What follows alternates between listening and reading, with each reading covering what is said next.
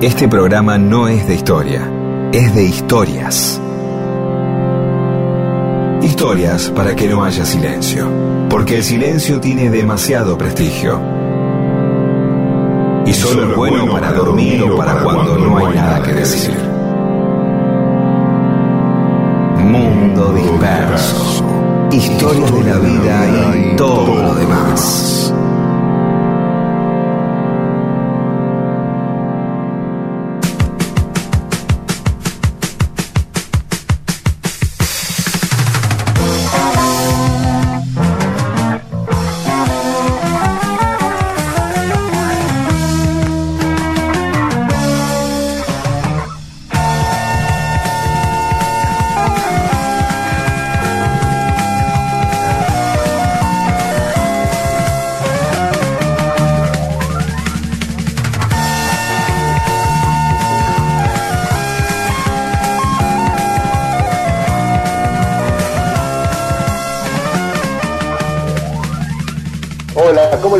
Estamos en Mundo Disperso, somos Rodolfo García, Pedro Saborido, Daniel Míguez, cada uno desde su casa. Estamos por telellamada haciendo este programa. Telellamada, una radiollamada, como quiera llamarle. Estamos con tres móviles exteriores. El cuarto también, Eamon Paula entró en su casa y Livia Dayet también la suya. Todos como un, montón de, planetas, eh, perdón, de satélites sin planeta sí, en realidad sí, pero bueno, la gente que está obviamente en Radio Nacional operando, pero no hay claro, claro. Hola, eh, eh, ¿qué tal? Eh, Rodolfo García. Y así estamos más o menos sin vernos, porque este, nos sacamos la imagen para, para que se escuche mejor. Pero bueno, es así, somos eso. Hoy nos hemos convertido todos en mobileros de, de nuestra propia vida, transmitiéndonos unos a los otros, todos convertidos en televisión. ¿Sí? convertidos también en, en romais. Uno convertido en romay, o Sankelevich o Suar del otro. Te mando un video, te mando un, una meme, te entretengo, te digo, mirá la nota, uy, mirá lo que dijo Fernando Iglesias anoche, mirá, y así, mandando todas las noticias, entonces uno es el romay de sus amigos. Maravilloso. Y a su vez ya transmite, se transmite a sí mismo.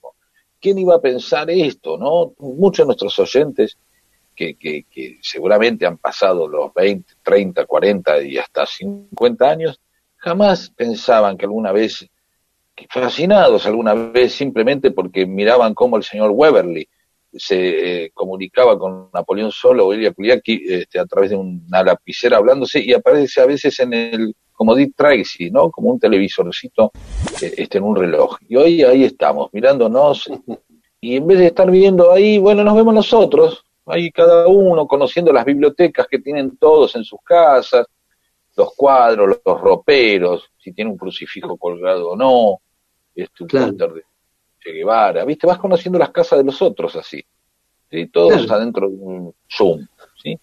Así estamos. Bueno, estoy transmitiendo por eh, esta porquería oh, sin verle las caras a ustedes, sin ver al operador. Lo único que es, hablo a la nada, porque le hablo a la nada.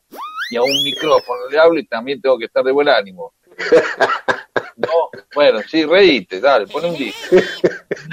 Escuchemos música. Vos también, vos, el baterista, vos.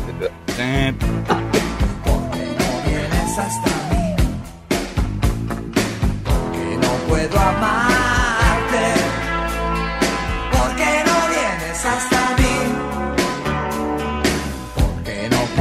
Como el sol, porque eres tan distante, porque no cambias como el sol.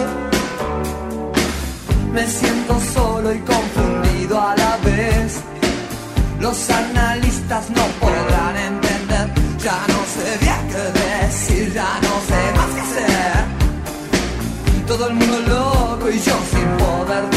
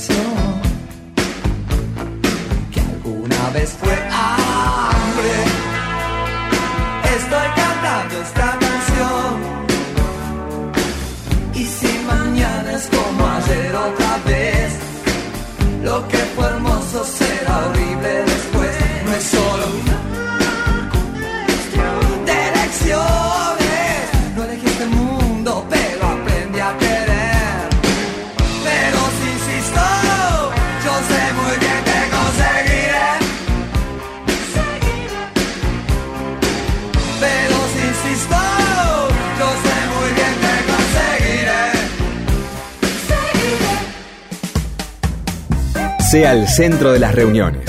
Escuche Mundo Disperso y apréndase las más interesantes historias para contar.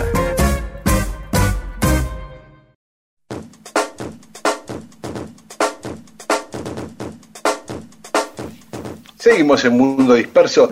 El año pasado, les contamos a los oyentes que nos sintonizan ahora en Radio Nacional, cuando estábamos en otra radio, habíamos contado el devenir de los nombres de nuestro continente, por qué España quería que se llame Hispanoamérica, por qué Portugal quería que se llame Iberoamérica, que los incluía, todos querían incluirse, eh, Bolívar la patria grande, Martí nuestra América, con nombres ya más poéticos, menos vinculados al origen histórico y geográfico.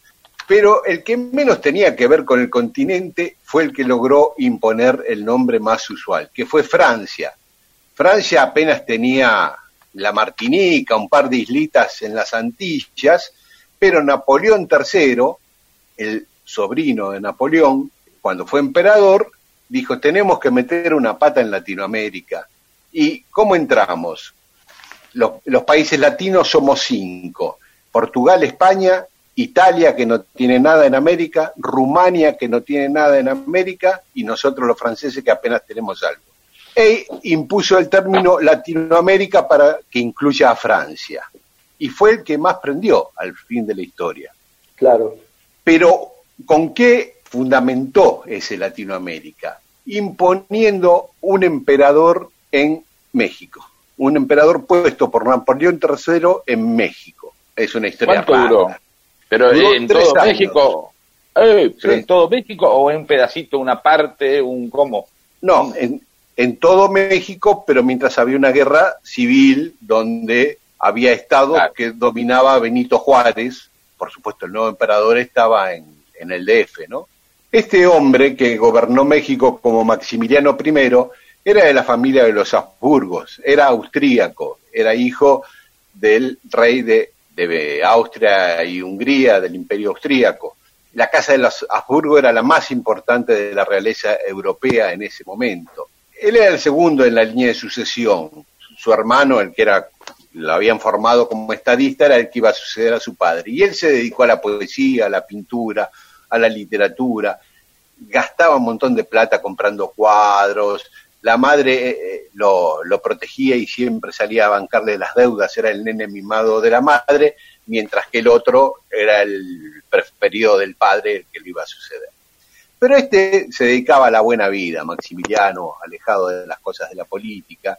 Una vez viajando a Portugal, se enamora de una princesa portuguesa, se comprometen a casarse y un poquito antes de casarse se enamoran sinceramente, porque ahí en aquellas épocas la mayoría de los matrimonios eran por conveniencias, alianzas políticas. Sí, en sí. este caso eh, se enamoran eh, perdidamente y un poquito antes de casarse ella muere.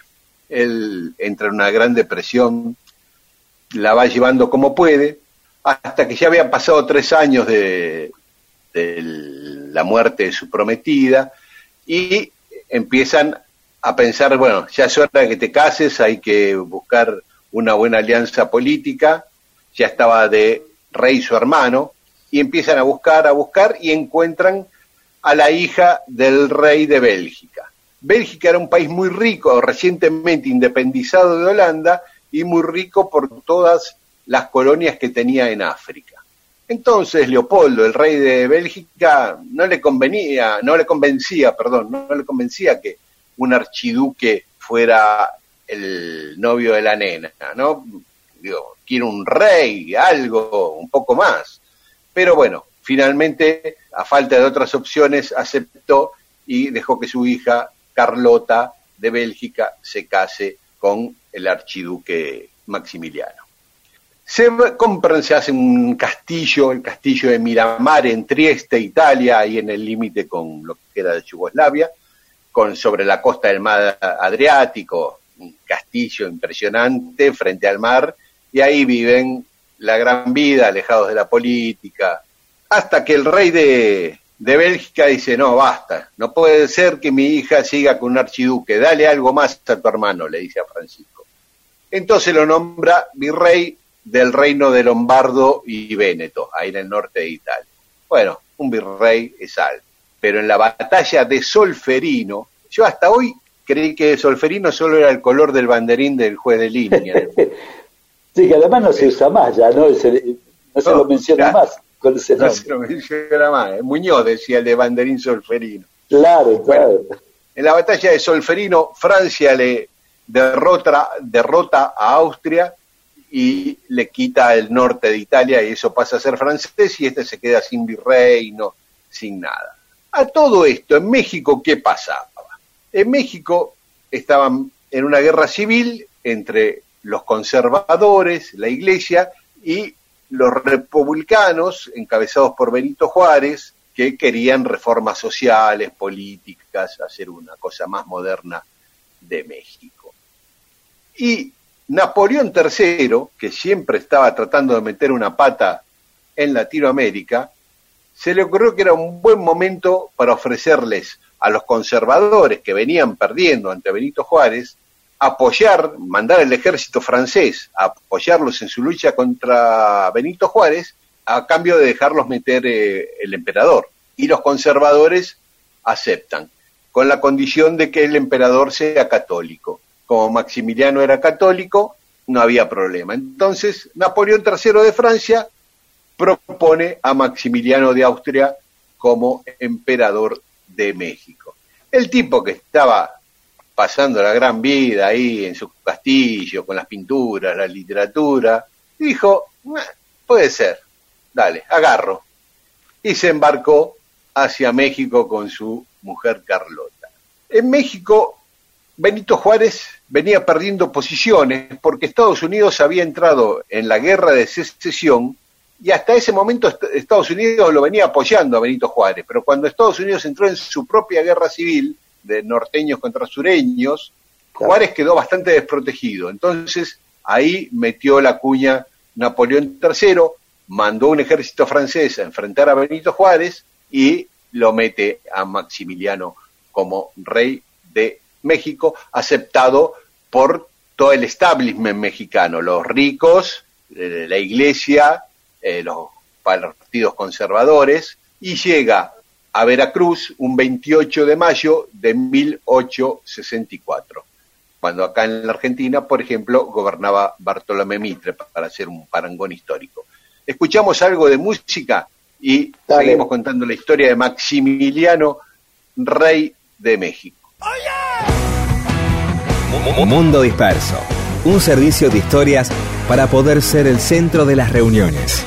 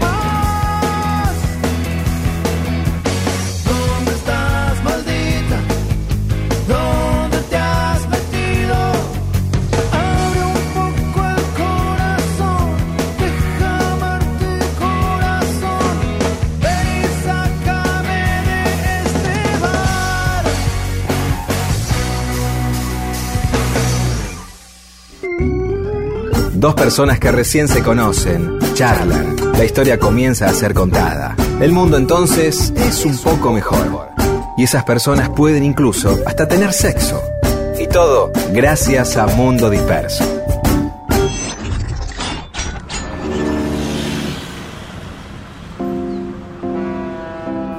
Estábamos contando la historia de Maximiliano de Austria, impuesto por Napoleón III como rey de México, que llega al puerto de Veracruz en 1864, lo reciben con algarabía y júbilo los conservadores, pero el pueblo mostraba ignorancia u, u hostilidad hacia, hacia el nuevo rey. Eso los, los bajoneó un poco, ellos pensaban, él y su mujer Carlota, que iban a ser recibidos muy efusivamente, pero la mayoría de la gente estaba con Benito Juárez, no con los conservadores. El tipo, de todas maneras, va, se, instala en el castillo de Chapultepec, hace una avenida para contactar el castillo con la ciudad, que es el actual famoso Paseo de la Reforma, y empieza a tomar medidas que eran mucho más liberales que los que los conservadores que lo habían llevado querían. Y también decepcionando un poco a Napoleón III, que lo había impuesto ahí. No, empezó a tomar medidas que ya empezaron a verlo de costado, lo, toda esta gente. Eh, medidas eh, sociales, por ejemplo, restringió las horas de trabajo, abolió el trabajo de los menores, canceló las deudas de los campesinos que excedían los 10 pesos, prohibió las formas de castigo corporal a los trabajadores, un montón de medidas y de derechos sociales que le pararon los pelos de punta a, a los que lo habían auspiciado. A todo esto, algunos partidarios de Benito Juárez empezaron a verlo con buenos ojos. Los más radicalizados no, seguían con Benito Juárez eh, combatiendo al régimen de, de, Maximiliano impuesto por Napoleón III. En un momento, ya pasado unos años de, de su gobierno, Napoleón III dijo, no, esto no va más. Dice, porque terminó la guerra civil en Estados Unidos. Ahora Estados Unidos ya estaba en condiciones de volverle a dar apoyo a Benito Juárez. Este está haciendo todo lo contrario de lo que yo quería que hiciera. Más sí, Maximiliano, arreglate solo, me llevo las tropas de vuelta a Francia y que Dios te ayude. Y el tipo quedó solito con su alma ahí en Chapultepec y perdió, y perdió. Benito Juárez empezó a avanzar, a ganar terreno con el apoyo nuevamente de Estados Unidos y finalmente en la ciudad de Querétaro fue detenido Maximiliano y condenado a muerte. Muchos gobiernos europeos le pidieron a Benito Juárez que indulte al archiduque Maximiliano de Habsburgo. También muchas personalidades como el poeta Víctor Hugo, Giuseppe Garibaldi pidieron por la vida de Maximiliano, pero no hubo caso. Lo ejecutaron un 19 de junio de 1867 en Querétaro, tres años después de haber asumido el cargo. Tenía 34 años. En la frase que pudo decir antes que le disparen, dijo, perdono a todos y pido a todos que me perdonen, y que mi sangre, que está a punto de ser vertida, se derrame para el bien de este país. Voy a morir por una causa justa, la independencia y la libertad de México. Que mi sangre selle las desgracias de mi nueva patria. ¡Viva México! Y ahí le dispararon. El tipo se terminó encariñando totalmente, adoptando en tres años, se enamoró de México, traducía sus decretos al nahuatl, inauguró todos, la mayoría de los museos importantes que hay hoy en México, los inauguró, los creó él en esos tres años, rescatando toda la cultura histórica de México.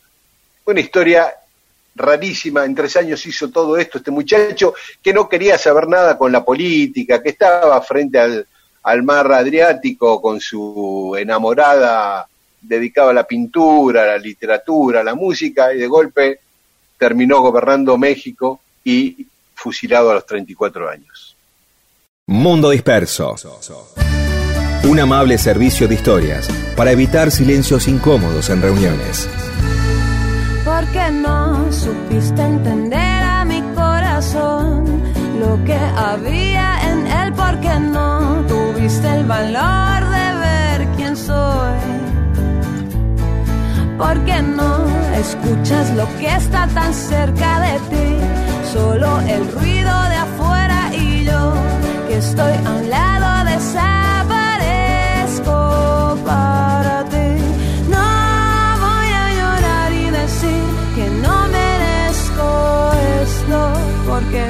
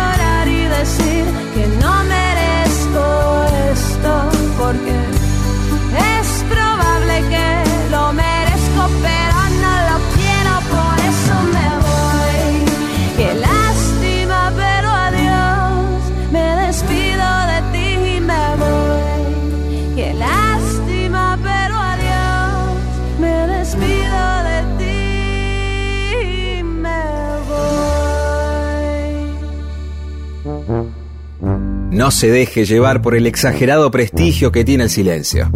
Las palabras y las historias son las que cambian el mundo. Mundo disperso.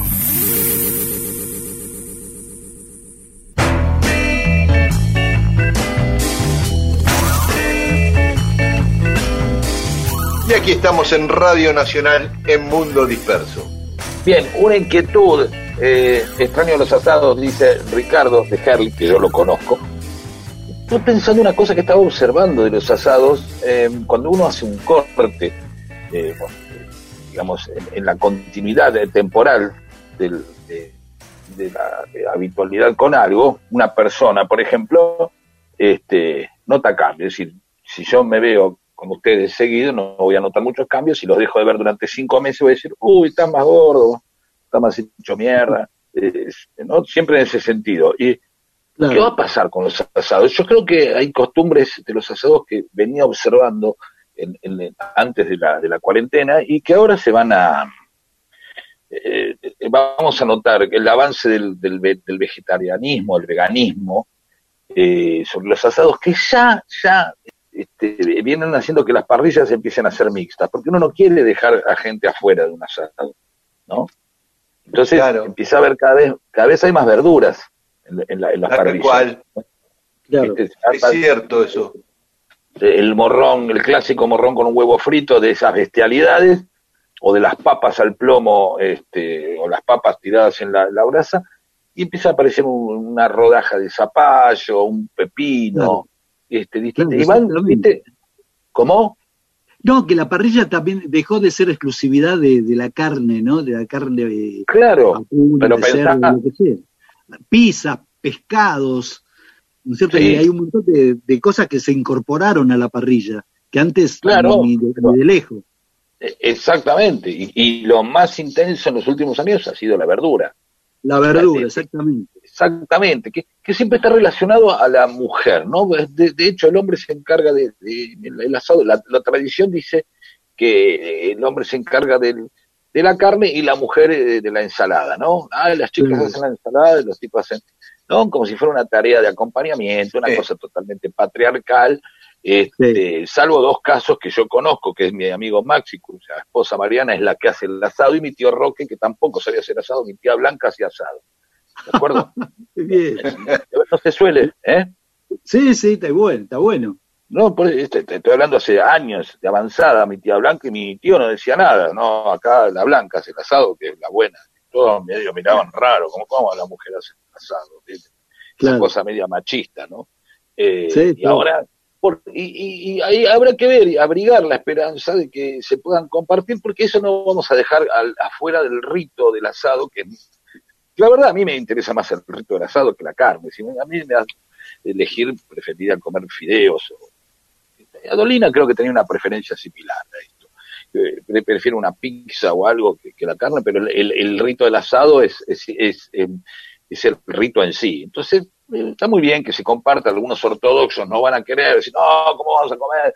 Y, eh, algunos ve- este, vegetarianos o veganos, no, no, la verdad soy muy malo para establecer las diferencias y reconocerlas, y te dicen, no, la carne no puedes te- tocar al zapallo o, a la- o al zucchini, ¿no? Este, entonces, eh, o los cuchillos, guarda, con los... Pero es eso. Así que yo creo que va a ser una de las cosas a las que vamos a asistir como un gran cambio después, eh, pronto, cuando portándonos bien y bajando los, la tasa de contagios, este, y si tenemos suerte eh, y, la vacuna las vacunas funcionan, pronto vamos a asistir de nuevo a los asados y descubriremos ahí que eh, este, alguna berenjena ha tomado el lugar de una molleja y lo aceptaremos.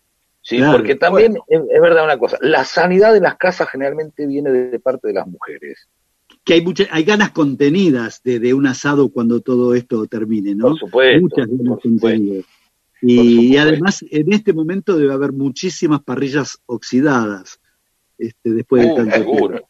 amontonando botellas ahí abajo Claro. agua lluvia. Bueno, Yo creo que para el otoño próximo ya estamos, ¿no? Eh, hace unos días Ginés dijo que en el primer trimestre estaba la vacuna, estábamos vacunados, así que vemos en marzo la vacuna y a eh, fines de marzo, abril, asado para todo el mundo. Bueno, esos son los pronósticos. Eh, Ojalá que sea antes. A cruzar los dedos. Ojalá que, Ojalá que sea antes, pero bueno, de mínima ahí, ¿no? Con papa, verdurita, un perejil a la parrilla. Nadie es inmune. Todos estamos expuestos. Mamá, todos viven. La información es muy importante para combatir una epidemia de estas proporciones. Mundo disperso. I did my when the call came down the line. Up to the platform of surrender. I was brought, but I was kind.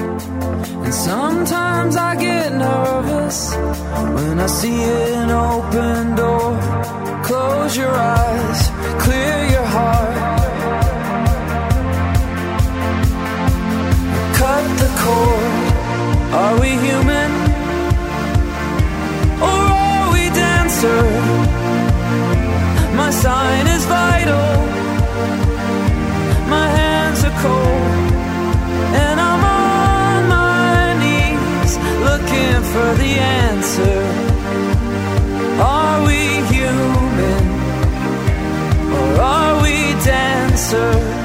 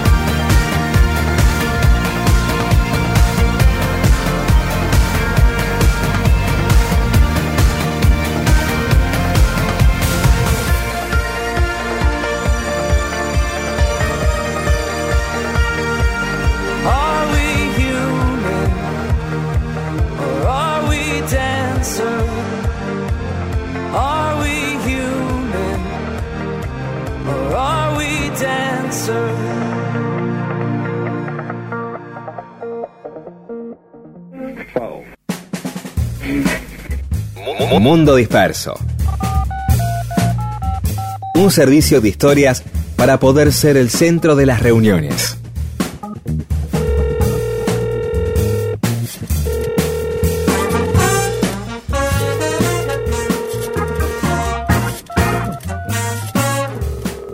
Y estamos en Mundo Disperso. Tenemos mensajes de los oyentes. Otero Valdés dice, mi abuelo también estuvo exiliado en México en la dictadura de Morales Bermúdez. Ah, peruano. Gustavo Hernández dice, ya tienen un nuevo personaje para Peter Capusotto, el Trotsky del Oche. Ah, claro, sí. Julia Fernández, inimaginable su historia, rebelde anarca y Fernández de apellido. Claro, eh, Fernández, otra más, otra más. Eh, sigo yo. Mariana Pacheco dice que es genial el trozo del 8, lo mejor de la cuarentena no esperar más el bondi. Sergio de Agronomía, ah, es lo mejor de la cuarentena no esperar el bondi porque no, no, no, no va a ningún lado ella, ahí está. Sergio de Agronomía, el chavo con los parámetros sociales de hoy no dura cinco minutos. Puro bullying al gordo, dice. El profesor Girafales fuma en clase. Se come a la madre de un alumno y les pega a los pibes. Y bullying a la bruja por este, anciana fea y otras cosas. Es verdad.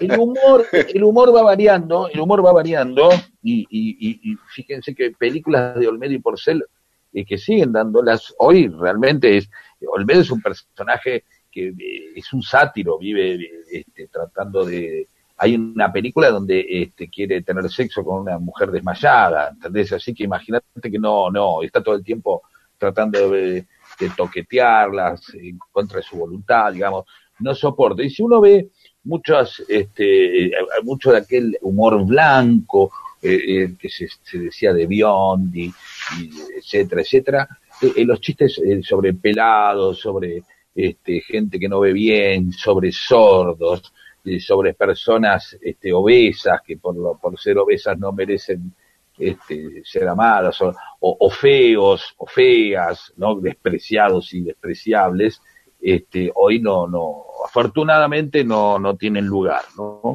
Lord Blackmore. Ya habían trabajado juntos Doña Clotilde y Don Ramón antes del Chavo, en una muy linda película en donde Cantinflas hace de un profesor que va a un pueblo donde el terrateniente de ahí no quería escuela para tenerlos a todos ignorantes. Gabriela Yoko. Ahora me gusta más la bruja, ¿no? Era una mujer empoderada y con ideales. Mariel Riera. Pero el señor Barriga no se puso en pareja con la chilindrina en estos últimos tiempos. No, No. eso lo, no, no, no. El, el propio señor Barriga los desmintió, este año fue, porque le habían sacado una foto dándose un piquito y se creían que eran novios, pero no. Y dice Mariel, menos mal que ya están por Spotify. Eso es, tenemos Spotify ahora, ¿eh? por Radio Nacional. Oh, eh, Pínico Pasadores, abrazo enterriano, ley de humedales ya, es verdad. Eh, eh, Jorge Alcalde dice, al, al igual que Laura Aliaga, los escucho en diferido, así mato la amargura de la noche dominical. Mundo disperso, el energizante que te prepara para enfrentar la semana. Oh, muchas gracias, qué lindo. Hernán Valerga, saludos a todos, en especial a Peter. Claro, un gran eh, abrazo a Hernán, desde acá, un gran amigo. María Lucrecia Arata. Pedro, nombraste a Ciudadela. Gracias, capo. Lo puedo nombrar tres veces más. Ciudadela, Ciudadela, Ciudadela, un lugar ¿Eh? Ahí va, maravilloso. ahí va. De verdad, eh, me gusta mucho Ciudadela. Después voy Sí, a contar sí. algunas de las historias que yo viví en Ciudadela, un lugar que Claro. quiero muchísimo, eh, tanto como... Ahí se, ahí, se fabri- ahí se fabricaban las baterías CAF. Exactamente. ¿Y vos la fuiste a buscar ahí, la tuya? Claro, yo me iba todos los sábados a, a, a ver cómo, cómo fabricaban, porque ¿viste? yo soy ferrero, vengo del, del colegio industrial. Así que me iba los sábados a la mañana a ver cómo laburaban en el taller y después nos íbamos a comer un asadito ahí en Sobregaona, que había una parrilla al lado de la otra. Antonio Roncich. ¿Cuál es la calle con formato de X y por qué el nombre? Ah, me mató, es un acertijo esto.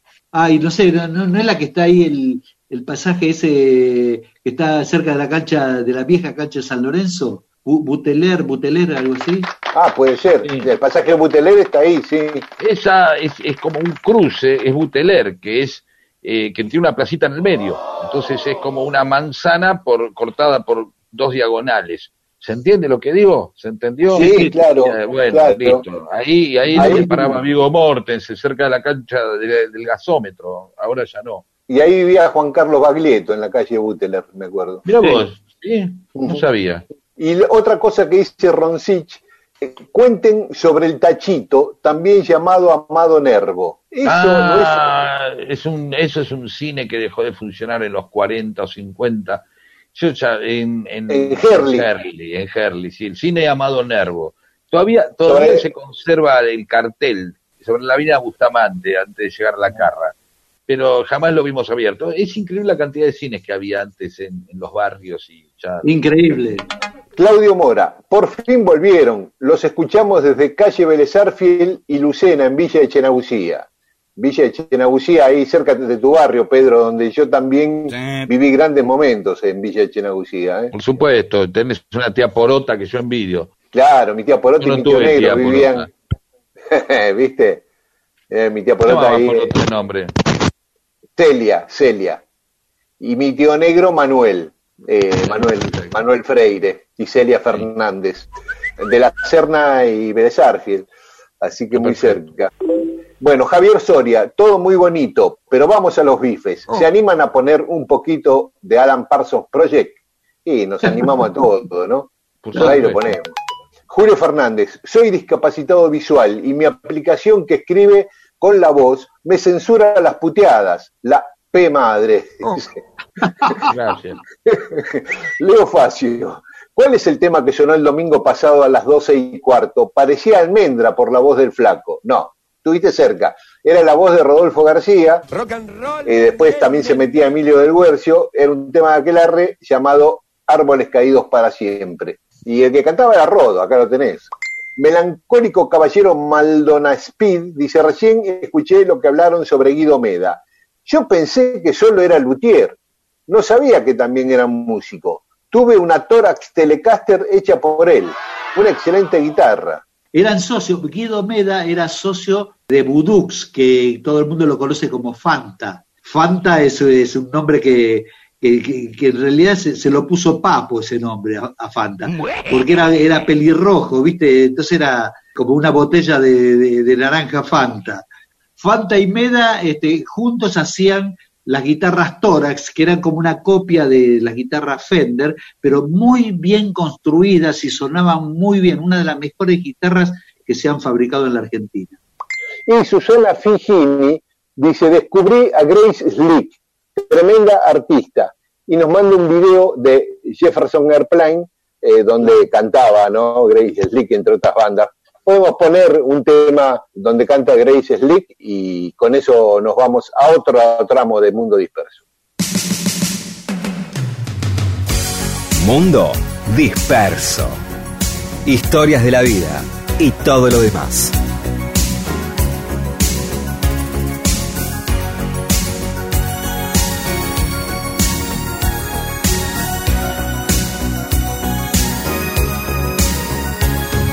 Looking in your eyes, I see a paradise. This world that I found is too good to be true.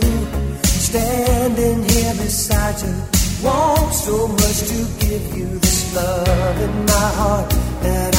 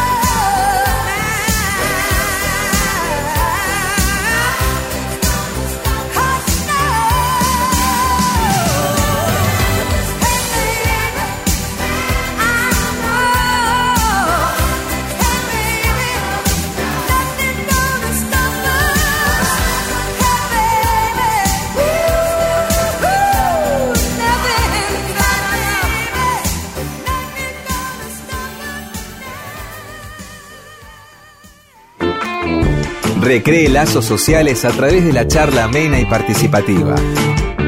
Derrote al imperio. Sea usted el que cuenta las historias. Mundo disperso.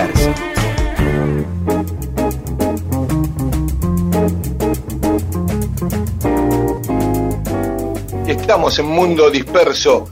Rodolfo García siempre nos trae historia de músicos, de música. El año pasado íbamos a contar la historia de un futbolista que se llamaba Karlovich y que murió hace poco y todo el mundo contó la historia de Karlovich, así que ya no la vamos a contar nosotros. Pero sí podemos decir que este muchacho era el Karlovich de la música, ¿no? Un poco un crack que no Sí. tuvo la popularidad que se merecía. Y hay algunas analogías con el, con el, con ese futbolista que acabas de nombrar. Me parece que sí.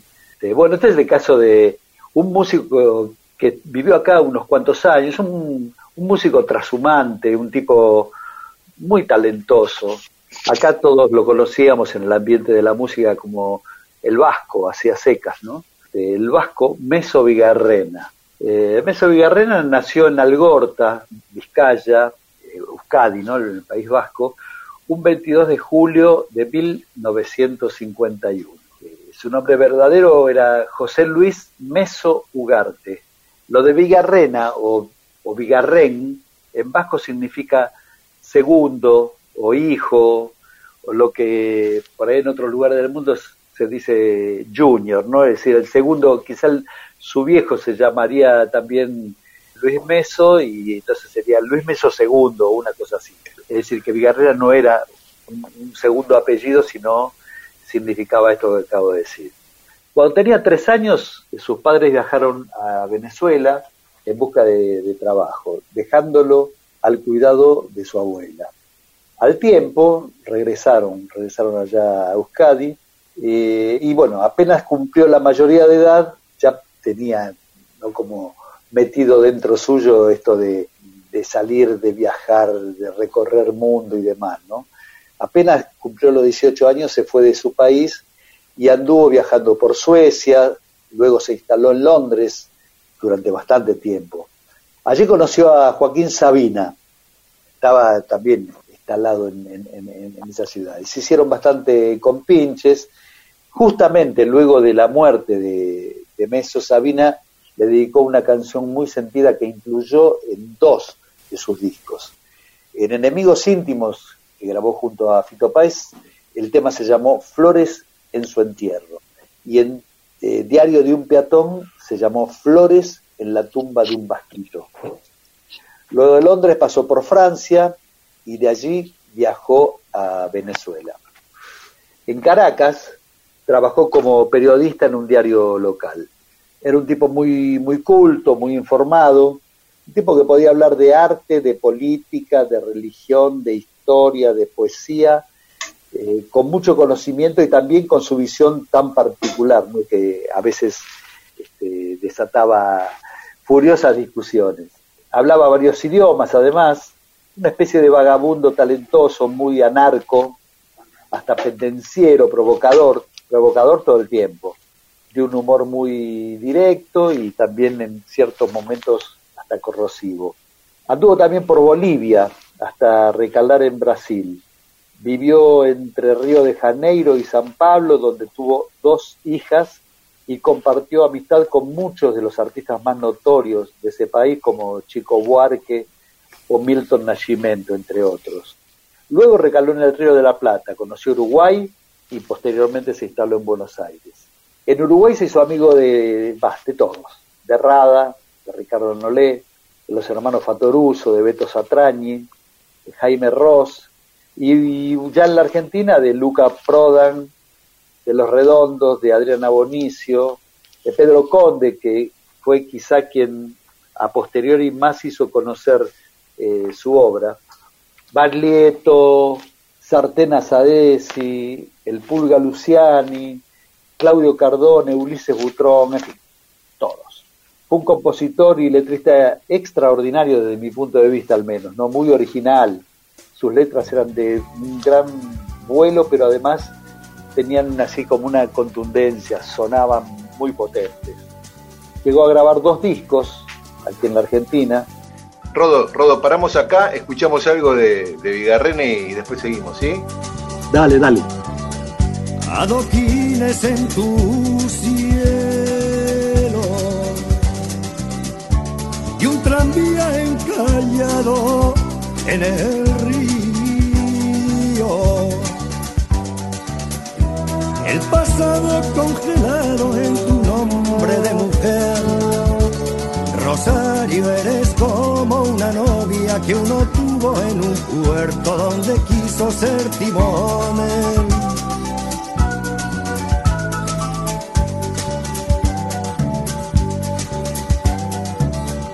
Emigrantes y emigrados,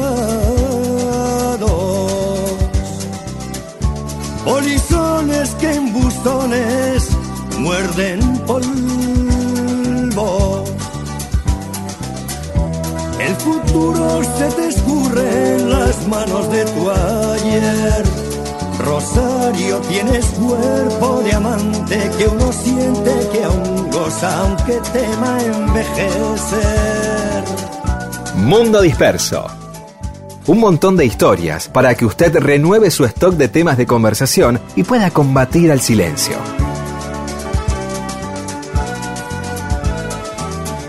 Muy bien, Rodo nos está contando la vida de Meso Vigarrena. Habíamos quedado en que grabó dos discos en la Argentina. ¿Cuáles, precisamente? Viaje de vida en el año 1990 para EMI y Avión para Sony, que hoy en día son inconseguibles. Avión, el último disco que sacó Sony, lo editaron ya cuando, cuando él había fallecido. El primero de los discos estuvo dedicado a Luca Prodan, Miguel Abuelo, Raúl Sendic, líder tupamaro, y Madres y Abuelas de Plaza de Mayo. Emi le preparó en su momento un plan nacional de prensa que consistía en mandarlo a, a todas las provincias para realizar notas en los diferentes medios. Todo obviamente bancado por la compañía. Algo que solo se hace con, con pocos artistas. Pero no era lo de él. Boicoteaba eso como tantas otras cosas.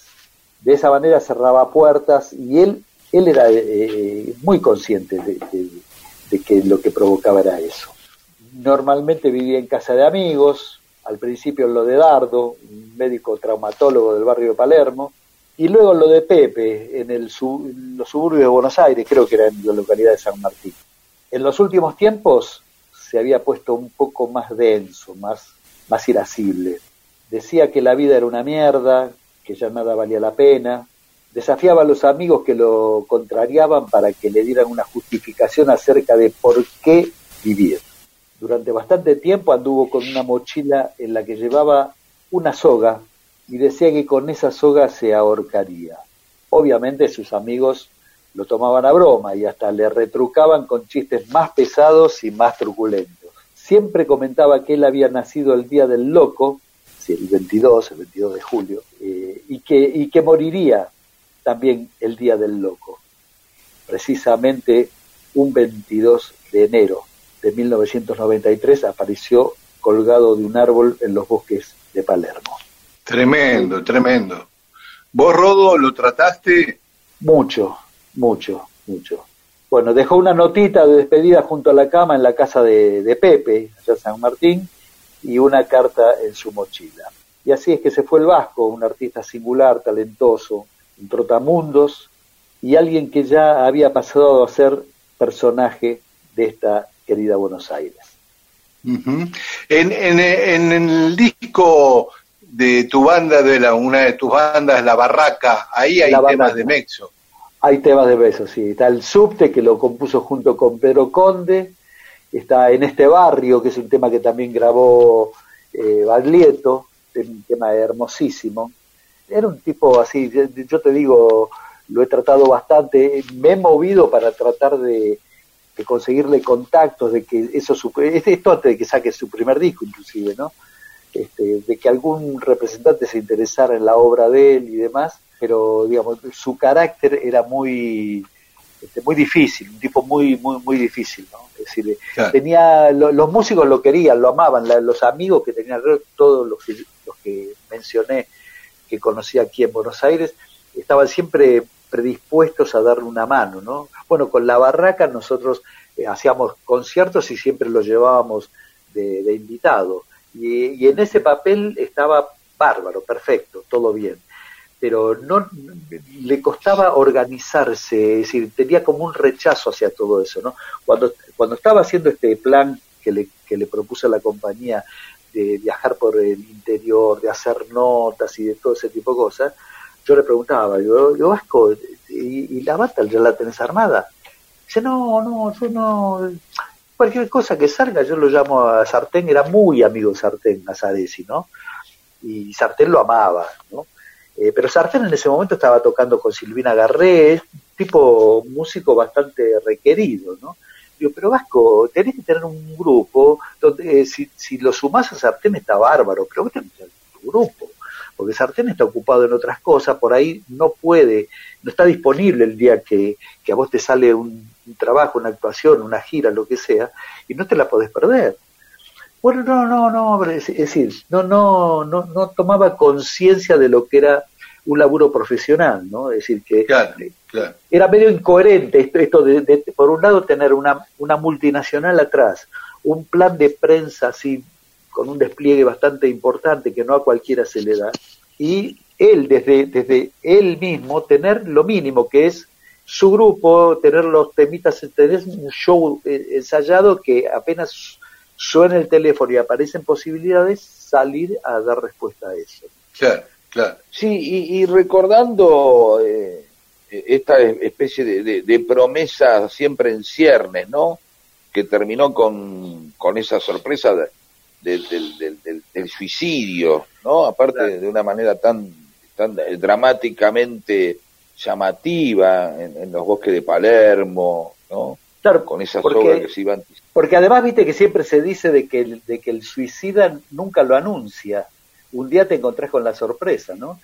Y este claro. andaba, andaba con la soga en la mochila y se la mostraba a todo el mundo y le decía que con esa soga se iba a suicidar. ¿no? Es increíble. Sí, sí, sí, sí, sí, sí, sí. Y lamentablemente muchas veces de, de estos artistas, como, de, como en el caso de Karlovich, eh, lo que más eh, trasciende precisamente es ese potencial que quedó eh, sin llegar a la estación, ¿no? Ese claro. tren que se... O sea, esa idea de, de, algo, de lo que pudo haber sido y, y, y, claro. y, no fue. Hablemos ahora en un ratito de esto un poco. Dale. ¿Sí? ¿Puede ser? Dale. dale. Vamos a escuchar este tema, La Rosa dale. Fantasma que habla del SIDA desde una mirada muy particular. Un fantasma de rosa recorre el mundo. Una rosa fantasma clavando espinas, escondida en esquinas y en almohadones, mete el miedo entre piernas y en algodones. Es el rastro borrado de un puñal. Es la risa cobarde que alegra llenas, puritanas y frígidas sin corazones, que hielan los tajos y los cojones.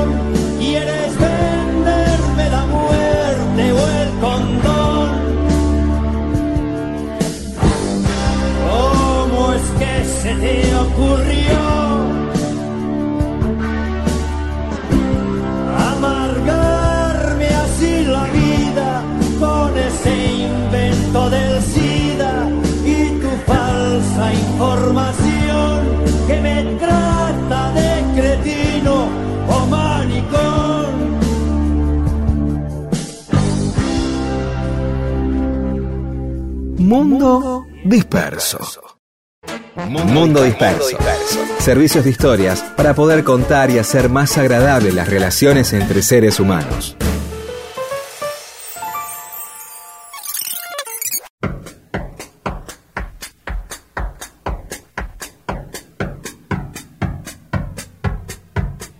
Estamos en Mundo Disperso. Recién Rodo contaba la, la historia de Meso Vigar- Vigarrena y Pedro comentabas esta faceta de muchos. sí. hay, hay algo, hay algo que, que, que vulgarmente se, digamos, a veces despectivamente sobre alguien, se dice que le faltan cinco para el peso, ¿no? Esta, esta idea de, de, de- de- de alguien que, que tiene todas las condiciones para algo, pero falta ese clic este, que lo puede llevar a concretar, que en realidad muchas veces es la, la aspiración de otro, ¿no? Es la aspiración de los demás. Es decir, en el caso de, mi- de Mexo Vigarrena, en el caso de Karlovich, y de, de tantos artistas, futbolistas, científicos y gente que por ahí se dedica a muchas cosas que no suelen estar relacionadas con la celebridad, con las con, o con fama, como pueden ser Claro. ingenieros, los mismos, gen- gente que trabaja, es decir, este tipo tiene todas las condiciones para hacer algo y resulta que no lo puede hacer. Muchas veces, eh, sin llegar a ese extremo, siempre me, me viene en la memoria eh, este Jaime Rosa hablando del canario Luna, ¿no? Como diciendo, bueno, hay un montón de cosas que se pueden hacer con el canario, pero hay un montón de, de que no, porque no deja de ser un murguero, ¿no? Como si en esa impronta eh, eh, murguera habría cierta rebeldía y eh, este que le no le permite hacer o tener la disciplina necesaria para tener un logro, ¿no? Como diciendo, bueno, Karlovich nunca pudo eh, entregarse a, los entrenamientos, a, a seguir una serie de, de- Y en esto puede pasar con algunos músicos. Ahora, el tema es, eh, Rodo, vos que por ahí has conocido muchos en, en el ámbito musical, este, ¿cuánto, ¿cuánto de eso es porque no pueden y cuánto es porque no quieren, no?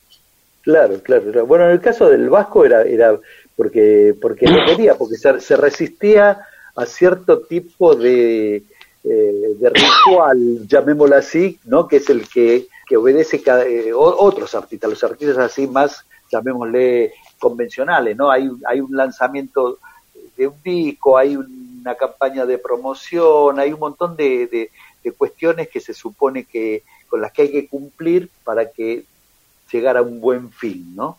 Y él, este, no, él quería estar chupando cerveza con los amigos y, y por ahí una nota iba una nota, pero de repente este, no le gustaban eh, las preguntas que hacían o, o el entrevistador o lo que sea y entonces es decir, encontraba trabas en algo que para otra persona es simplemente un mero trámite, es algo con lo que hay que cumplir y a otra cosa, ¿no? No estoy hablando de que una cosa esté bien y otra cosa está mal, estoy hablando de cómo funciona cada, cada persona, ¿no?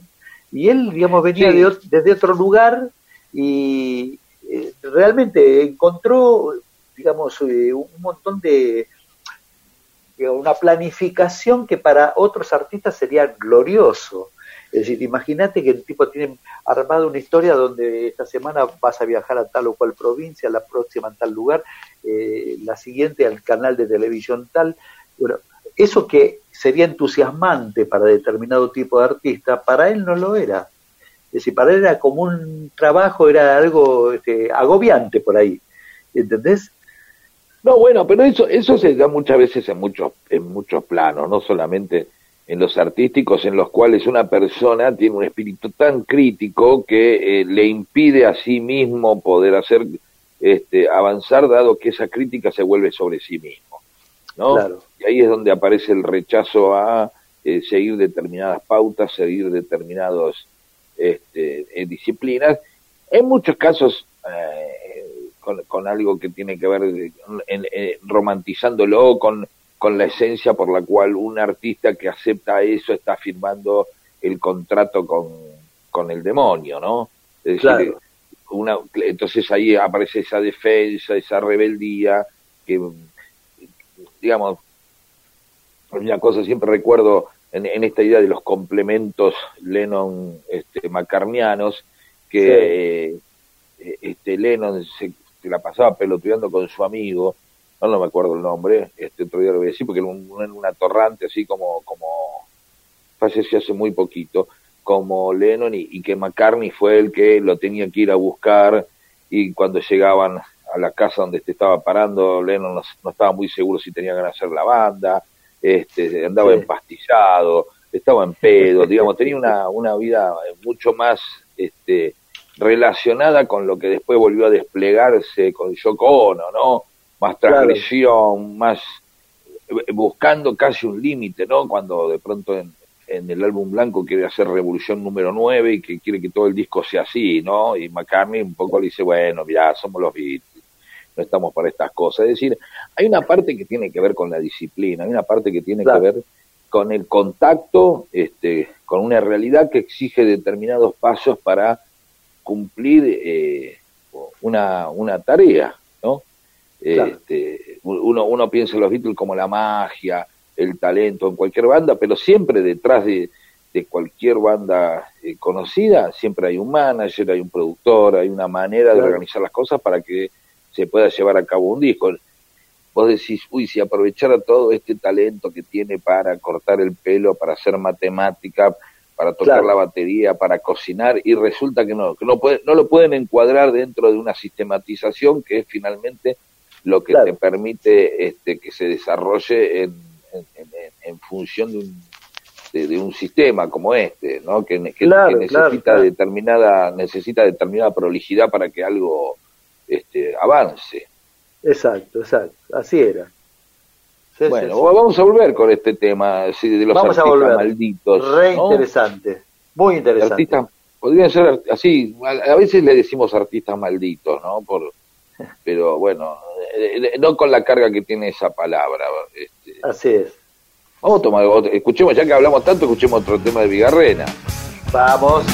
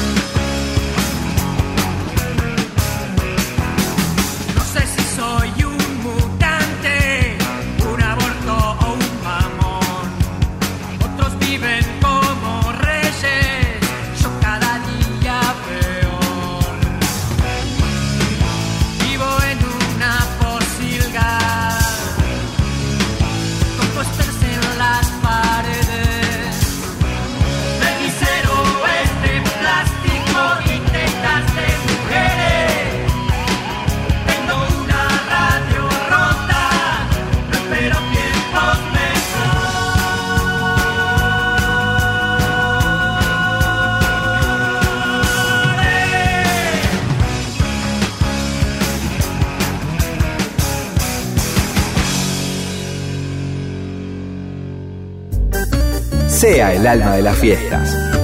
Mundo Disperso le provee las más interesantes historias para fascinar a hombres y mujeres de todas, las, edades.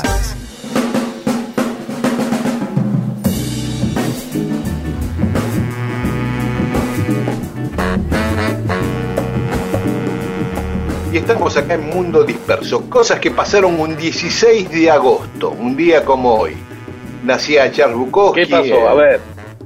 Bueno, eso. Nacía Bukowski. ¿Te gustaba? Un poeta Muy bien.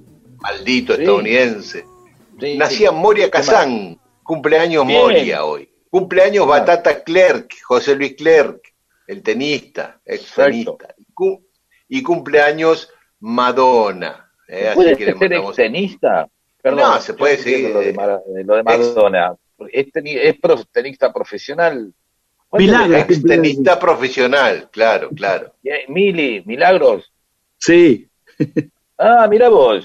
Este, saludos a Mili, a todas las docentes. Un beso enorme. Sí, Y Pero no entendí qué pasó. Y que nació, eh, nació una persona muy eh, allegada a nosotros. Hoy es el cumpleaños. Más a Rodolfo García que a mí, pero bueno. Bueno, un beso, milagros. Espectacular, no sabíamos. Explicamos todo bien. Perfecto. Sí, bueno, ¿quién y? Madonna, una chica no tan linda como Milagros, pero este, que hizo lo suyo en la música, en la actuación. Vive en Lisboa, me enteré que ahora está viviendo en un palacete en Lisboa, Vero, Mira porque se llama Verónica Chicone, nosotros la decimos Vero. No, le, no nos gustó mucho la película de Vita, ¿no? A nosotros. No, la vi. Así que no, no puedo decir nada. Yo no la vi. Bueno, bueno, bueno. Pero un 16 de agosto, y esto es lo que queremos recordar, ocurrió la batalla de Angaco. A ustedes no les Epa. dirá mucho. No, No, ni a ¿no? mí ni a Rodolfo García. Yo estoy No, seguro- no, ¿No, no. Rodolfo? No, no, no, no, nunca había escuchado hablar de eso. Bueno, no hay calle que diga no que es- se llame Batalla de Angaco. O quizás la hay en Hay algún calle lugar. Pavón. Sí, pero no, no, Claro. yo- no la conocemos. Claro, hay, hay, hay pavón, claro, hay cepeda, hay caseros, pero... Y Tuzaingó. Y Tuzaingó. Pero, ¿sabes? Tuvo la particularidad de ser la batalla más sangrienta de la historia de las guerras civiles en la Argentina. Casi 1.300 muertos más o menos en unas horas.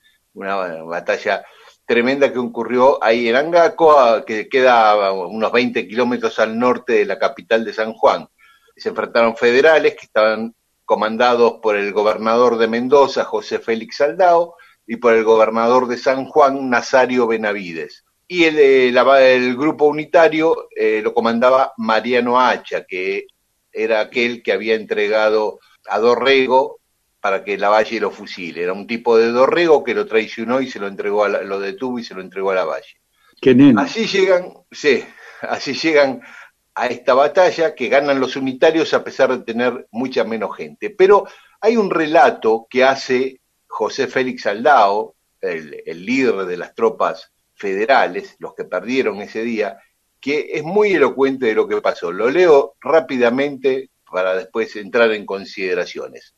Dice Aldao, sobre Hacha pesaba una negra condena, ya que fueron él y un tal escribano quienes entregaron preso al coronel Dorrego a Lavalle, sellando así su triste destino. Desde entonces bien se había ganado el mote de traidor, dice Aldao. Hacha quería resarcirse de las derrotas que habían menguado su prestigio y vio en este enfrentamiento una oportunidad para recuperar su buen nombre. Tres mil hombres a mis órdenes y las de Benavides se abalanzaron sobre las posiciones de Hacha en una lucha espantosa. Los dos ejércitos, ubicados a escasos metros de distancia, se dispararon con todo lo que tenían a mano, peleando casi a ciegas, porque nos tocó batallar en tiempos de sequía, cuando el sonda, ese viento lúgubre y espeso, barre la provincia, levantando tal polvareda que apenas nos veíamos las narices. Nunca vi tanta confusión en mi larga vida de guerrero. Peleábamos a ciegas contra fantasmas de polvo, con convicción suicida. Las balas zumbaban sobre nuestras cabezas. Los caballos morían a nuestros pies. Disparábamos sin ver, y la muerte, como un cuervo negro y misterioso, nos golpeaba una y otra vez. Bruscamente, y sin que nadie diese orden alguna, cesó el fuego. Nuestros oídos tardaron en acostumbrarse nuevamente al silencio. Nadie podía saber quién había salido vencedor de esa batalla en las tinieblas, hasta que el humo se disipó y entre los jirones grises vi cientos de cadáveres que se amontonaban en las trincheras. Había perdido mil hombres en pocos minutos, y sin saber cómo ni por qué. Por primera vez en mi vida sentí que nada, absolutamente nada, tenía sentido. Este era un suicidio, no había otra forma de llamarlo. Sin más, decidí mandarme a mudar. Era una locura seguir perdiendo hombres sin saber contra quién peleábamos. No era cuestión de perderlo todo por un capricho ciego. No quería seguir peleando. Di la orden de retirada. Ya habría tiempo para la venganza. Hacha, sin soldados ni caballada para perseguirnos, se volvió a San Juan a festejar su buena estrella. Y fue allí que su confianza terminó matándolo. Eso es lo que escribe Aldao, que es muy elocuente, ¿no? De cómo fue la No, batalla. sí, sí, evidentemente. Claro. Lo que parece ser eh, eh, sangrienta por el malentendido, es decir, se mataban porque eh, quizás hasta se mataron entre ellos los de Aldao también, ¿no? Pues según él, acá pasaron dos cosas. O esto fue la batalla más sangrienta por la polvareda de- de- del Sonda, entonces toda esa Sí. confusión hizo que se mataran incluso entre ellos, o eh, Aldao eh, le da una gran excusa a la derrota. Sí, el tipo lo derrota y dice, bueno, fue el viento y luego, porque es increíble, es casi su, su, su devenir eh, eh, existencial, ¿no? ¿no? Eh, La muerte, nada tiene sentido, esto no tenía razón de ser, la angustia que parece este, lo, lo expide un poco de por ahí se mandó una macana, ¿no? El tipo. Eh, Pues bueno, nos pasó Macana como la que me mandé yo hace un rato diciendo que no conocía. Ah, me, me mandaron un mensaje, existe la calle Angaco, está en Boedo, es paralela a, a San Juan, entre Mármol y Bucayuba, por ahí está, son tres cuadras, la calle Angaco. Tiene- existe la calle Angaco. Perdón, volviendo a ese tema, ¿no? Pudo, pudo haber algo de eso también, ¿no? En el- la forma en que, en que relata la derrota. Después, incluso, que vos vas a contar lo que le pasó a Hacha, que el tipo se fue feliz y dice, ah, tuve una buena estrella, mirá, me sopló Claro. las ondas, se llenó todo de polvo y los de Aldaos, nosotros con muy poco los hicimos eh, eh, mierda y me fui y me fui a festejar a San Juan. ¿Y ahí qué pasó? Eh, te quería hacer un paréntesis pequeño, estabas muy eh, bien rumbeado, porque algunos historiadores dicen que esto de Aldao es medio una excusa porque hubo errores tácticos y de estrategia de él para perder esa batalla que donde él tenía cuatro veces más en cantidad de soldados que Hacha. Claro. ¿no? ¿Cómo le? Y no, y- Eh, hubo el polvo, qué sé yo, entre todo, me, me- viste, no, quizás tuve un momento difícil, o sea, me parece medio chantunazo, ¿eh? De ahí suena un Alberto Sordi explicando, no sabes lo que me pasó, lo que sentí, dice, eh, propone la angustia, toda esa angustia como para disipar, es, no, Aldao, la hiciste mal. O un exceso de confianza, quizás. Claro, también, No, pero vos- claro, exceso, hay- hay el- hubo el exceso de el tipo- confianza. ¿eh? Ah, ¿por qué? Porque como vio que H eran pocos, Y claro, Claro, como que eran muchos, ¿viste? Dijo, eh, a este le ganamos de taquito. vamos de espalda, sí, hacemos eso. Sí. La canchereamos, tiramos con la el fusil de espalda. eh. Y- Bueno, ¿y después qué pasó? No, y como decías vos, bueno, Hacha se quedó en San Juan, fue a festejar el triunfo, y ahí le cayó Benavides y lo, y lo Otra, derrotó. o sea, otra vez se, der- se, se, se relajó. Es una cadena de relajaciones, sí. Ajá. Y Y ahí lo, lo detuvo. Pero mira otro párrafo de Aldao muy cortito. Dice, mientras firmaban el armisticio, se escuchaban a lo lejos las avanzadas de la Madrid que se acercaban a la ciudad a rescatar y ayudar a Hacha. Pero Hacha no lo sabía, ¿no? Dice, por una hora, por una sola puta hora, Hacha perdió San Juan. De solo imaginarlo, hubieran aguantado un poco más. Pero así son las cosas. eso. Sí, pero así son Una las cosas hora, en esta maldita. Sí, una puta hora. Epa, mirá, mirá cómo Pero- se hablaba en esta época, sí.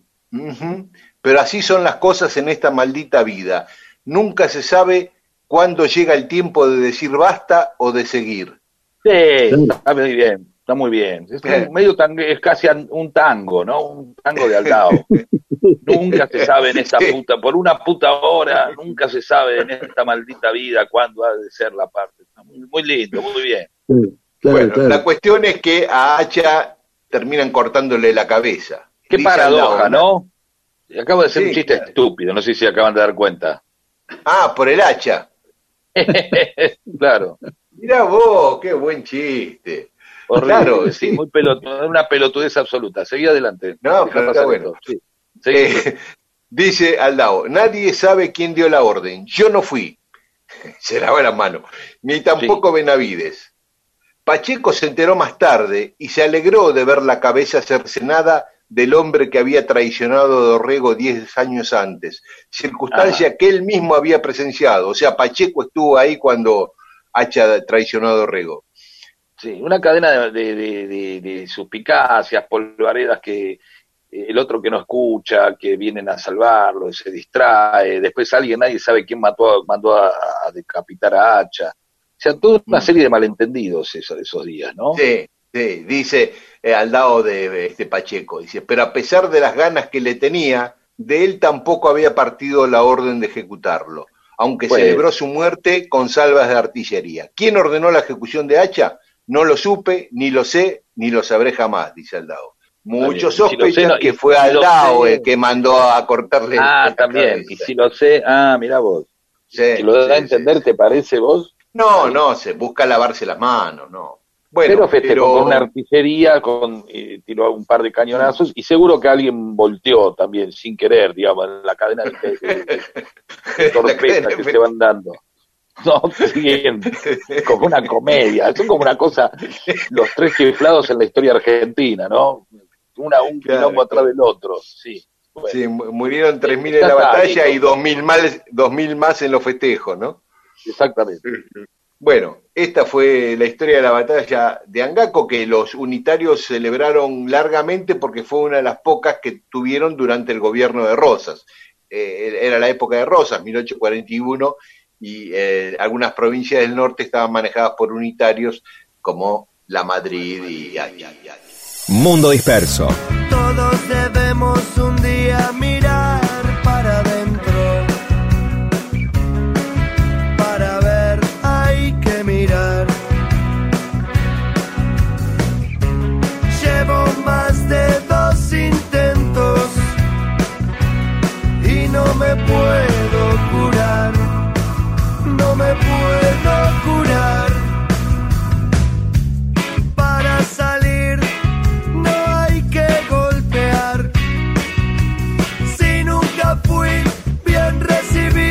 no sé qué hago acá.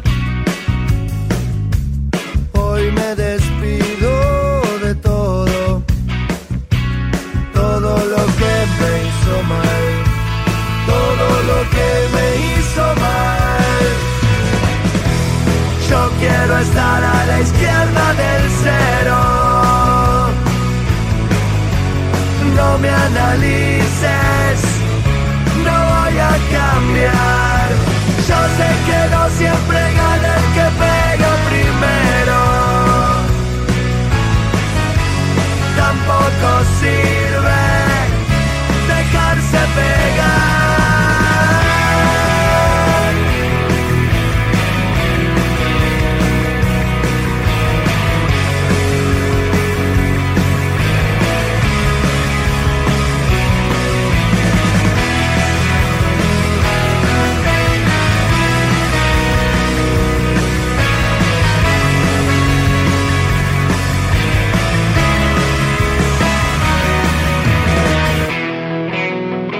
No deje que el entretenimiento sea monopolio de empresas de contenidos, medios de comunicación y redes sociales. Sea usted mismo el entretenimiento del prójimo. Mundo disperso.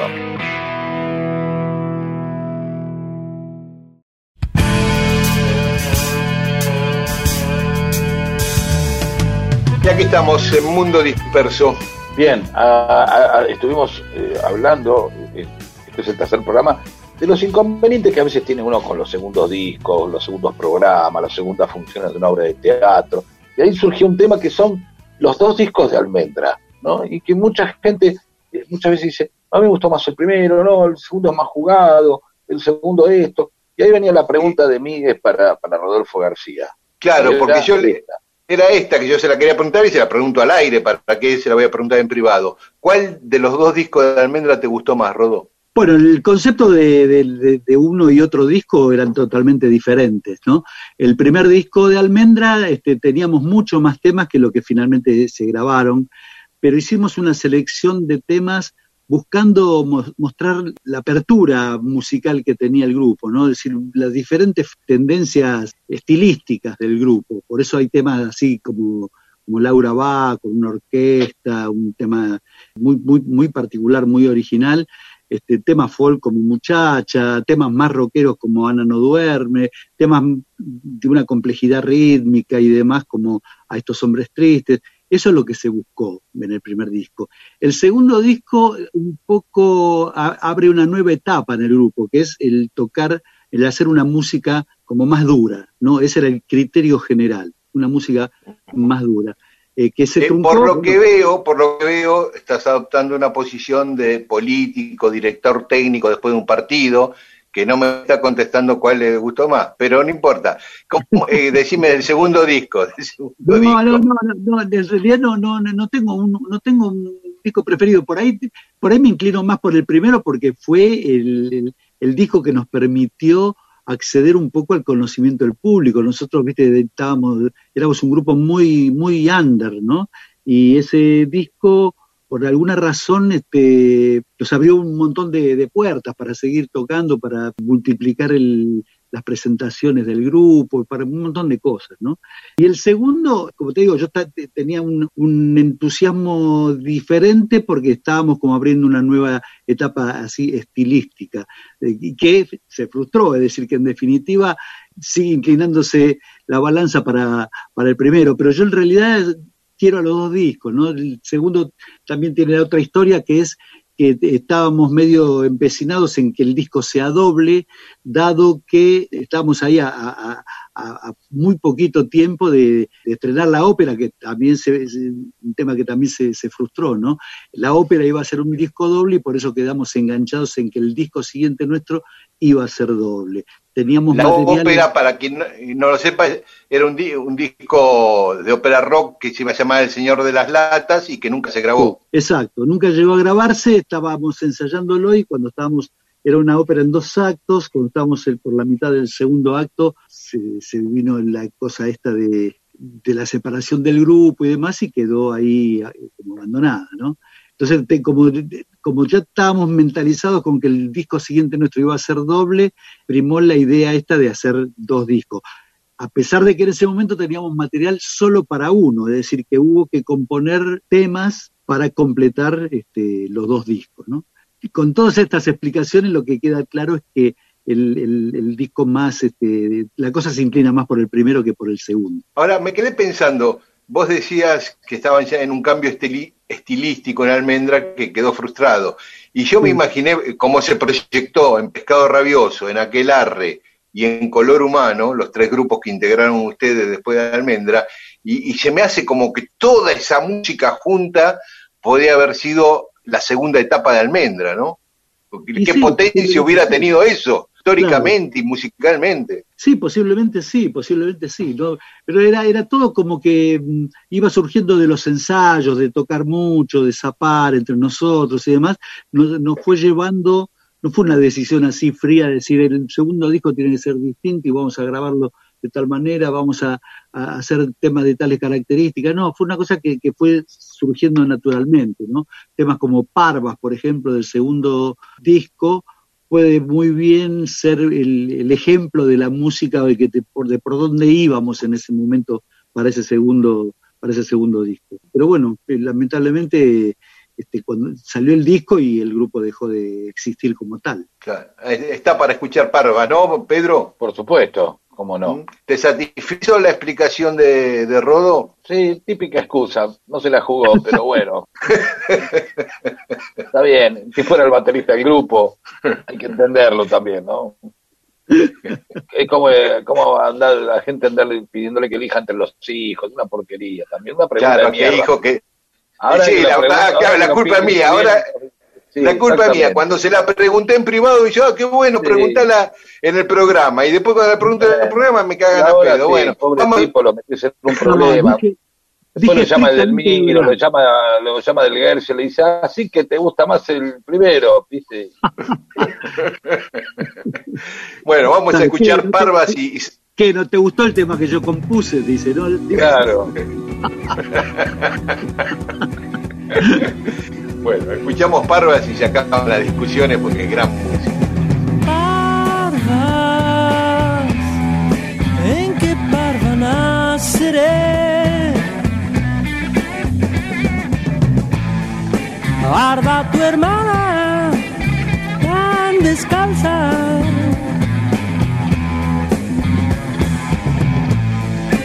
Arda tu hermana tan descalza. Parvas, denme tiempo para huir. pues yo no vivo ni consisto. Pues yo no vivo ni consisto.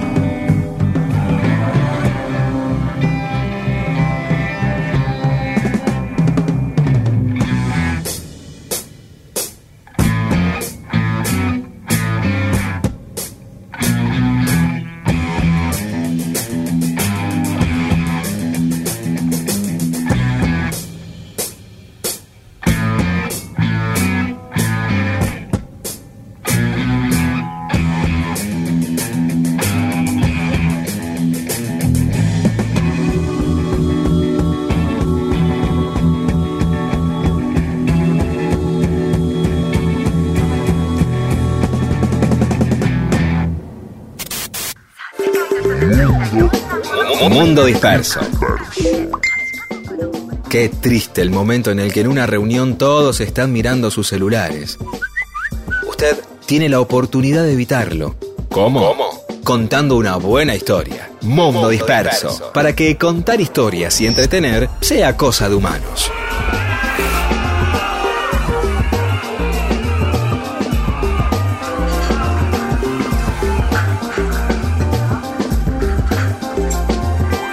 Bueno, y tenemos más mensajes de los oyentes. Por Dios, hagan mensajes más cortos. El domingo por la tarde, Topoli dice, el domingo por la tarde y después de las 5 de la tarde es un gran bajón, no se puede creer que ustedes estén dos horas nada más. Necesitamos por lo menos cuatro horas. Ahí hablar con Alejo, con Campana, con Rosario Lufrano, con Pancho Beritelo y con Alberto Fernández, ¿sí? Este, Germán Cufré, el mejor día y con ustedes más. Agustín Sudaire, Suder. Domingo Escabalos, dice. Coac. Domingo, el negro granate dice mate, factura, salsa para pizza y mundo disperso. Y nos manda una foto donde se ve el mate, las facturas y la salsa. Y después dice, che, vamos, griten, carajo, griten, somos disperso, somos disperso, disperso, somos, algo así. Y, Ma- y Mariano SZK dice, domingo, café con leche, escuchando Mundo Disperso. Un gusto tenerlos de vuelta. Nachi Casasa dice, el domingo es un derecho peronista. A todos los peronistas, un saludo muy afectuoso. Mariel Riera, los domingos son mi viernes, el lunes no se labura. Ariadna Cabrera Ochoa, el domingo es un tiempo de regalo para mí. Desayuno en la cama, mundo disperso y siesta cucharita. Día libre. Gran programa, ¿no? Eh, Mensaje sobre la cuarentena. eh, Daniel Hernández dice que aprovechó para, eh, y pudo leer todo lo que quiso. Más de 15 libros desde que empezó la cuarentena. ¿eh? Después, Fabián de la Plata dice, está cómodo quedándose en la casa. ¿eh? Eh, pinta, lee, mira películas y, ve difícil la vuelta a su trabajo de trabajar en el ámbito del teatro. Y así que lo ve difícil por ahora. José Luis Carabias, desde Miraflores, provincia de Catamarca, dice que descubrí la magia de arreglar el jardín para la primavera y el contacto con la tierra. Maximiliano Estefani, estoy probando recetas que nunca hice. La última, pan de hamburguesa. ¿eh? Descansa más, dice. Eh, en Reule Carmen eh, vive en pleno bosque con nieve, pájaros, carpinteros, no claro en dónde, pero hay rock, Rock and roll radio, leña, guitarra, eh, libros eh, y nieve. Así que suponemos que es en, la- en el sur. Eh, Claro.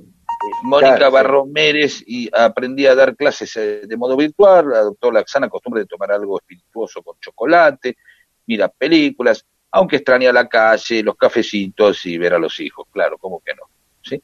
Eh, los encuentros con amigos y las charlas interminables, ¿sí? Este, bueno, puedes tener charlas interminables por WhatsApp o por... sí. No lo vamos a andar recomendando lo que tiene que hacer en su vida. Este, así que bueno, esperemos que pronto te puedas encontrar con tus hijos. Laura Martí y Diego Prol, el descubrimiento de cuántas cosas no necesitamos. El tiempo que ahora podemos dedicarle a esos libros pendientes, películas, series, redescubrir los discos que tenemos y cierto disfrute de la no necesidad de estar cotidianamente amuchados. Jorge Aldo Estela, descubrí que tuve muchas épocas así y como que por 30 años me estuve preparando para este momento. Pero me agarró mal preparado porque los cambios fueron muy veloces, ¿no? Nora Roca, me encanta estar en casa, descubrí lo lindo que es tejer. Y Elena Fuello, descubrí nuevamente que me encanta estar sola y que no extraño para nada salir a la noche. más o menos. Yumela dice que aprendió a editar mini videos con las fotos de algunos viajes que hizo por Latinoamérica y hasta aprendió edición de sonido. Qué, qué difícil va a estar editar esto, por Dios. Gloria Noemí, lo bueno de esta cuarentena es que pude dedicarme a terminar de hacer muchas cosas que tenía pendientes. Hacer montones de cosas para mi nieta, más tiempo para leer, aferrarme más a lo espiritual, descubrí con quiénes puedo contar y con quiénes no, una relación más estrecha con mi hijo, bueno, y que le gustó lo del chavo y otros temas del programa. Elena del Fue, al principio hubo resistencias, pero ahora me doy cuenta que antes hacía cosas por imposición. Ahora veo que me encanta estar sola, escucho música, hago cosas en mi casa, cocino o no hago nada, y no extraño para nada. Y María Mercado, descubrí que comencé a ocupar mi tiempo de tal forma hasta llegar a sentir que me faltaba para hacer todo lo que deseaba. Qué paradoja, ¿no? Muy bien, gracias a todos y perdón a todos los que no leímos.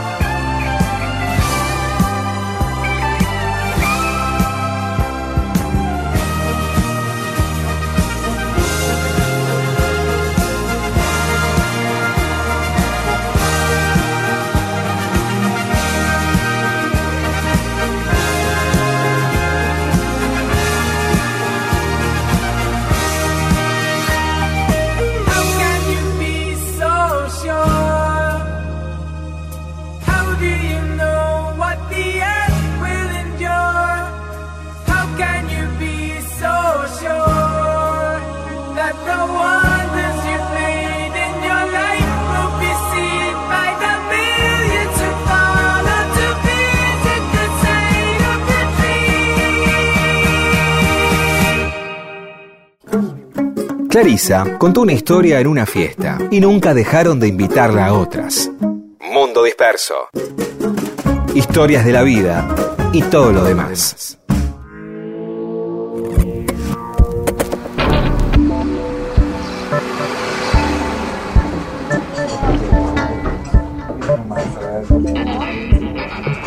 Y estamos en Mundo Disperso. Les recuerdo que somos Daniel Miguel, Pedro Saborido y Rodolfo García. Estamos desde las 11 hasta la 1 y pide la palabra aquí a través de el celular y de Sí. la computadora Pedro Saborido. Siempre escucho eh, un, un chiste que de ginecólogos que dicen, ah, no sé cosa. yo trabajo donde los demás se divierten, va, va, va.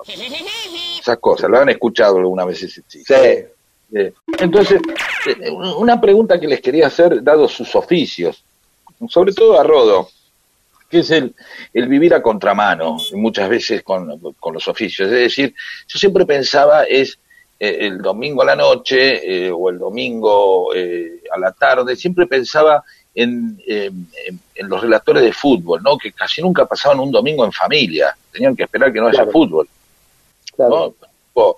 Arrancaba la tarde, bueno, hola vieja, me voy, y se iba a laburar. O sea, el, el- el- el- el día que toda la familia, que estaban los pibes, que yo, el tipo se tenía que ir a, a trabajar, ¿no? Y también lo pienso de, de los artistas en general, los que hacen escenario, que trabajan cuando los demás se divierten, es decir, para divertir a los demás, trabajan en el momento que los demás están boludeando, ¿sí? En esa especie de, de- de- de contramarcha que por ahí, eh, o, o los periodistas, ahora no tanto ya, porque no, no, los diarios, el papel no mandan tanto, que tenían vidas eh, eh, en las cuales este, eh, su, su jornada terminaba a las 12 de la noche, una de la mañana, ¿no? Para que el diario Claro. salga el otro día. A mí me ocurrió décadas de mi vida y sobre todo los 10 primeros años de la profesión, que era periodista deportivo y tenía que ir a la cancha a cubrir partidos de fútbol los sábados y los domingos. Y salía el sábado muy tarde y los domingos muy tarde. Mis reuniones sociales yo pretendía que fueran el lunes, pero solamente tenía peluqueros de amigos para poder divertirme el lunes o panaderías que ¿no? el lunes. Claro, claro. Es un montón de gente que se juntan los lunes que son relatores deportivos, peluqueros, este, Claro. gente ligada a, las- a a los eventos eh, como las fiestas, músicos, ¿no? Podría ir. Eh, eh, ¿Eso alguna vez te hizo, Miguel, re- reflexionar eh, con respecto a decir, oh, quisiera que esto fuera tener una vida más normal de bancario? No, no, la Sí, verdad- sí, sí, yo lo pensé. ¿Sí? Ya, dale, a ver. Yo lo pensé, pero no, después comparaba y dije, no, sigo con esto. Ah, perfecto, sí, lo otro era trabajar. Eh, y Rodó... Porque la, la otra era, era trabajar. Entonces, entre trabajar y ser periodista, prefiero ser periodista. Está muy bien. Claro, bueno. es lo que- sí. no, me van a matar los periodistas. No, a mí también este, lo que pasa uno tiene, como le pasará a ustedes también, ¿viste? Te- Tenés eh, muchos amigos que, que están fuera de la profesión, así como uno tiene amigos, en mi caso, músicos o gente relacionada con la música, también tenés eh, otros amigos que trabajan eh, de lunes a viernes, ¿no? Entonces, que por, por ahí te encontrás por la calle o en algún evento, en algún lugar, y decís, che, ¿cuánto hace que no nos vemos? ¿Cuánto hace que no nos sentamos a comer un bife, a tomar algo, qué sé yo, este, eh, te- tenemos que juntarnos, ¿qué te parece? ¿Cómo venís el sábado? Y le decís, ya, no, el sábado, este, no, pues toco en tal lugar. Y el viernes, y lo mismo, viernes, viernes a la noche, que es otro día factible, tampoco podés, y por ahí tampoco el domingo, ¿no? Entonces ahí se, se empieza a armar el, la cosa así discordante con, con ese tipo de, con las relaciones así extra eh, profesionales, ¿no? Es decir, que se te complica, en ese sentido se complica, pero es lo que uno eligió y después de tantos años ya lo tenés como incorporado y, como que no tiene solución, ¿no? Eh, La solución es encontrar la manera de buscar el hueco para, para seguir sosteniendo esa- esas amistades. A mí siempre se me ocurrió, como para redondear este tema, que el que hay, hay algo hay algo que está dirigido a los que viven normalmente y algo que no está dirigido a los que viven supuestamente anormalmente. Y esto me pasa ahora también con la, la pandemia, en que todo el tiempo estamos pensando en los que están encerrados, ¿sí? Y muy poco en los que no están encerrados, ¿sí? O sea, uno hay, hay gente que hoy vive a contramano de, de la normalidad y que sería el tipo que todos los días tiene que ir a trabajar, el que el colectivero que maneja el, eh, el bondi con un nylon o algo ahí, el taxista, Sí, sí, el cajero del supermercado, el cana, que está constantemente haciendo como una vida normal a lo que se supone que es el discurso de quedarte en casa, ¿no? Me refería ahora hay otro en la sociedad, hoy la, la, la minoría es la minoría que tiene que estar ahí afuera este, trabajando, de la misma manera que muchas veces eh, eh, cuando hablamos en la normalidad había una minoría que trabajaba eh, a contramano de todo, de, de la mayoría, que es la que marca la tendencia, ¿no? ¿Sí? Es como, ¿y cuándo se va a ir de vacaciones eh, el tipo que atiende una playa? Y se irá de vacaciones el tipo que labura en un balneario, es muy probable que se vaya de vacaciones en marzo o en noviembre, porque atiende el balneario, ¿no? No se va de vacaciones, tomarse 15 días en enero, precisamente. No, claro. Ese vivir a contramano que muchas veces no tomamos en cuenta en los discursos generales que manejamos, ¿no? Como por ejemplo el del encierro. Es decir, yo pensaba, ¿cuánta gente que por ahí eh, no le gustaría estar en, este, encerrado? De la misma manera que uno dice, qué hermoso sería viajar, y hace unos años yo me había enterado que este, eh, algunos músicos de Cetro Tool ya estaban grandes y, y entonces Cetro Tool tenía varias bandas. Una era de giras mundiales, porque los músicos como Martin Barr no tenían ganas de salir de viaje, ya estaban podridos de viajar. Claro, claro, pasa eso. Sí, sí. ¿no? estaban cansados. Entonces, de alguna manera, este, digamos, ese vivir a contramano constantemente este, eh, lo- saturaba, ¿no? Como yo, por ejemplo, hace años que no pienso en feriados porque todos los feriados trabajaba en radio, entonces en un momento perdí los feriados. No, no, no, no existía el feriado para mí, ¿no? Entonces, de alguna manera fui perdiendo. Y ahora eh, eh, pienso también en eso, que a veces nuestro discurso piensa que la normalidad es estar encerrado y hay un montón de gente que sale afuera, este, se mueve y que por ahí le, le estaría con ganas de quedarse encerrado porque tiene miedo, ¿no? Porque dice, me encantaría no ir a trabajar, qué sé yo, yo también tengo derecho a irme, pero bueno, me tocó ir a trabajar, me la tengo que bancar, qué sé yo, y sale todos los días. Simplemente era eso, un, una Sí, sí. disquisición de contramano de domingo a la mañana en un programa que este, empezó también de una manera contramano, saliendo, es, es puro móvil desde exteriores, ¿no? Sí. Este, como estamos haciendo ahora nosotros.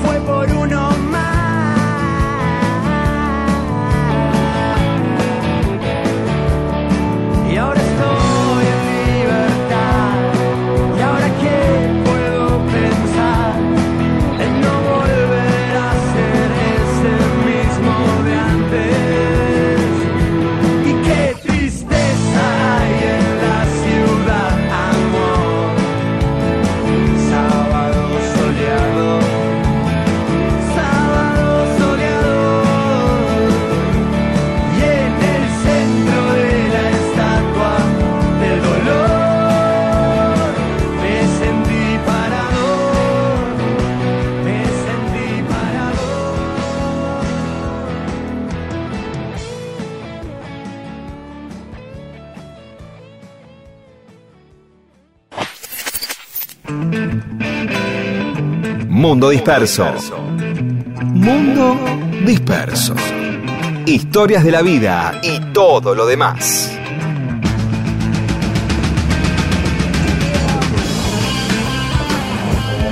Muy bien, y se nos acaba el mundo disperso de hoy. Así es. Sin chivos, ¿no? Rodolfo, ¿te acordás cuando hacíamos el programa el año pasado y los dos teníamos chivos para hacer? Vos Claro, de dónde tocaba Jaguar y yo donde hacía una Sí, charla. claro, bueno, era que había plena actividad de todo tipo, ¿no? Eh, pero bueno, eh, en este momento Hoy no. estamos en otra etapa, tenemos que estar, eh, viste, cuidándonos y cuidando a quienes nos rodean y esperando el momento en el que volvamos a ser chivos. Sí, hacer chivos. Hoy lo podemos hacer chivos de que, que, bueno, hoy a las 19 voy a estar por Instagram. No, claro, se puede promocionar los streaming en que vamos a poder verlos, eso puede ser. Exactamente. Así que bueno, de, por mi parte me despido una de la tarde a la gente que ya está sentándose a comer, que es alguna, que les satisfaga bien y agradezcan el Señor, y a los que todavía están cocinándose, porque hay gente que se cocina, eh, pone como eh, un amigo mío que cuelga carne de un gancho, ¿entendés? A las 11 de la mañana y comen 6, 7 de la tarde, comen. Muy rico todo, pero bueno, es como una tensa espera familiar, digamos, ¿no? Este, Claro, arranca con la sobremesa. Vamos a hablar de eso. El, el- el- el- este, vamos a hablar en próximos programas de relación en cuánto tardo en hacer algo y la supuesta este, exquisitez que he logrado. Nada más que porque tardé mucho. ¿sí? Vamos a hablar en próximos programas. Chao. Como la- las abuelas que empezaban a hacer la- a amasar los fideos a las 7 de la mañana, ¿no? Bueno, Claro, eso tiene gusto a sacrificio, tiene, no sé.